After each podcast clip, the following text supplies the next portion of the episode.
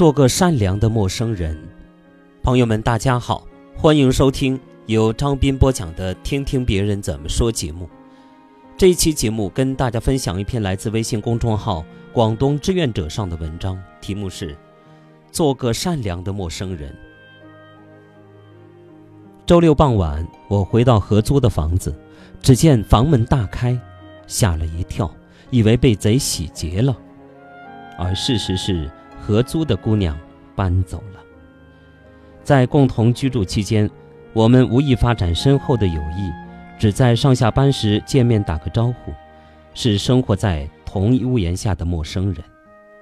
但是我们也保持着君子之交，在分摊水电、共享厨卫的过程中，没有任何矛盾。而今天，这位我生命中的过客就这样搬走了。他离开的悄无声息，搬走了自己的行李后，便让房门开着，不考虑我的财产安全。他把曾经共用的洗衣机几十块钱卖给了收废品的，而不考虑我还需要洗衣服。他拔走了冰箱的插座，而不考虑冷冻室里还有我的食物。他肯在需要人代收快递时给我打电话，却懒得在临走前跟我告个别，仿佛是永久飞离一个废弃的星球。想到这一点，我觉得心中有一丝悲凉，不是为重新买洗衣机和冰箱插座的麻烦，而是为绝情的陌生人。过去交通不便，人们活动空间很小。一辈子生活在一个社群单元，你的品行别人都知道，你对他人的一切行为，别人都会反馈给你。善良的行为换来善良的回报，恶毒的行为换来恶毒的惩罚。但是现在不一样了，除了自己的家人，我们日常生活中更多的是在接触陌生人。这辈子打一次交道，以后就再也不会有任何交集。在这样的环境中，你对别人好不好，跟你自己能不能过好，就没那么紧密的联系了。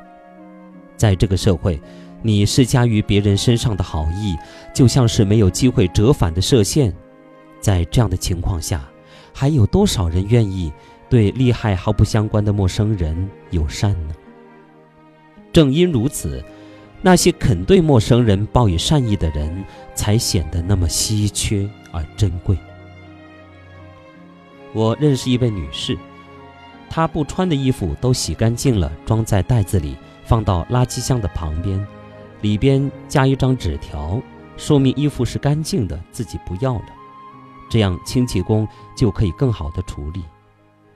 他的社区里有一些住户会把吃不完的食物装在干净的盒子里，放到门外的花坛上，同样加一张纸条，说明两层意思：第一。